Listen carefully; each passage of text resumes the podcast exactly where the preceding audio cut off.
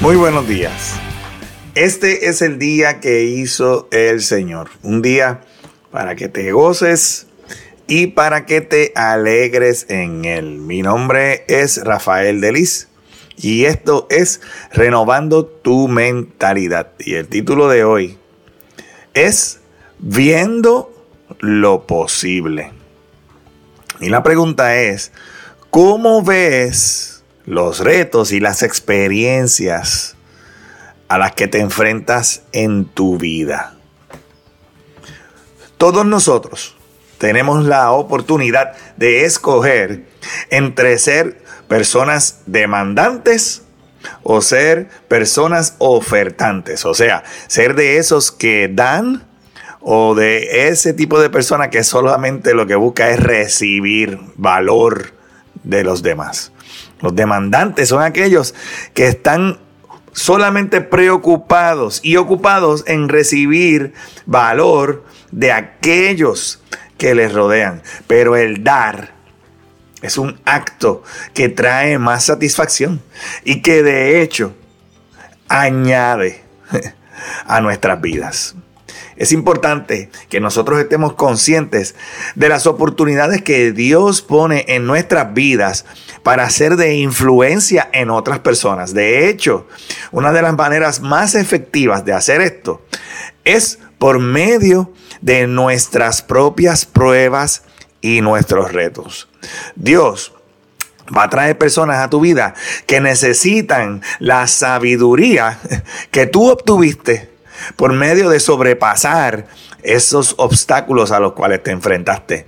Y Dios nos va a usar para expresar su propio carácter, sus actitudes por medio de nosotros. Va a expresar su amor, su consuelo, aliento, perdón, paciencia y mucho más.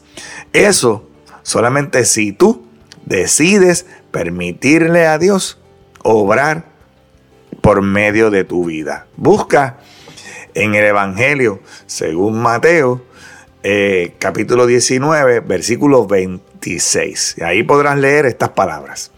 Jesús los miró y les dijo, humanamente es imposible, pero para Dios todo es posible.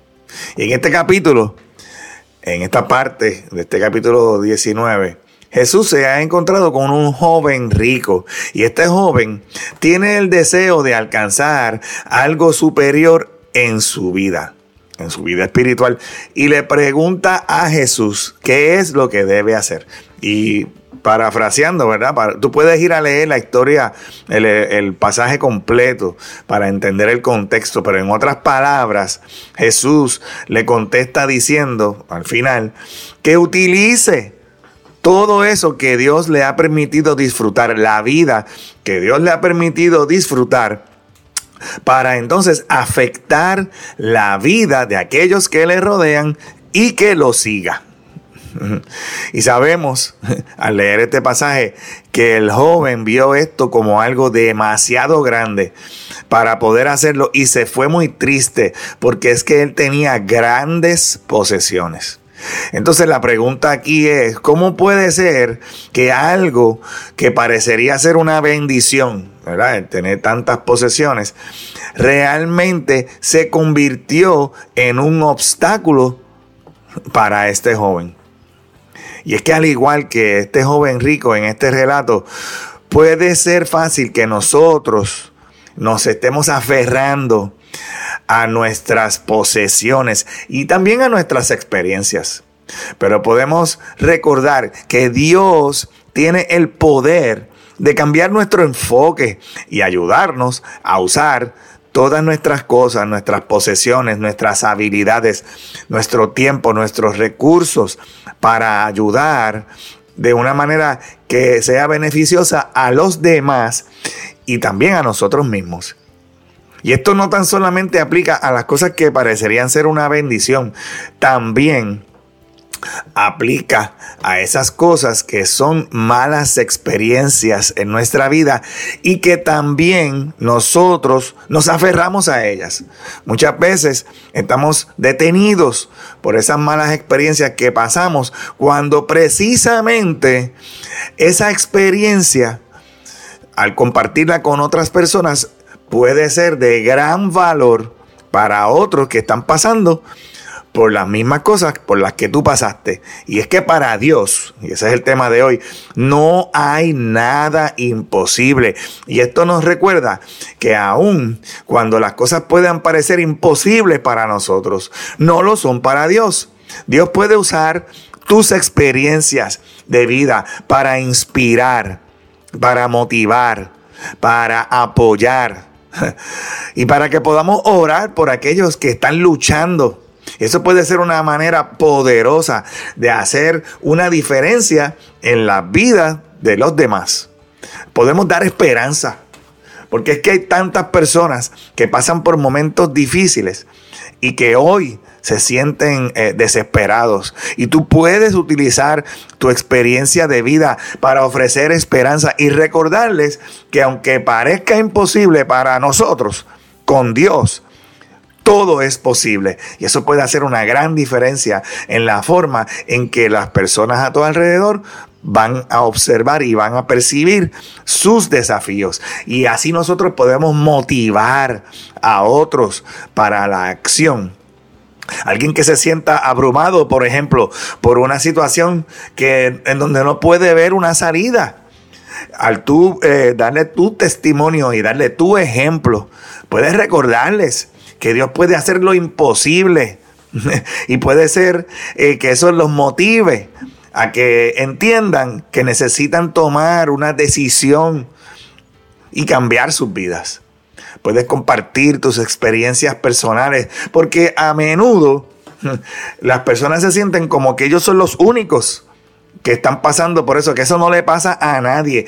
Y eso puede hacerlos entender de que no están solos, en su lucha y compartir esas experiencias tuyas de superación y de entender cómo Dios te ayudó a ti a superar tus obstáculos, eso puede inspirar a otros a seguir adelante. Y así podemos apoyar y ayudar ofrecer una ayuda que sea práctica, no teórica, no de, no de palabras, sino de acción.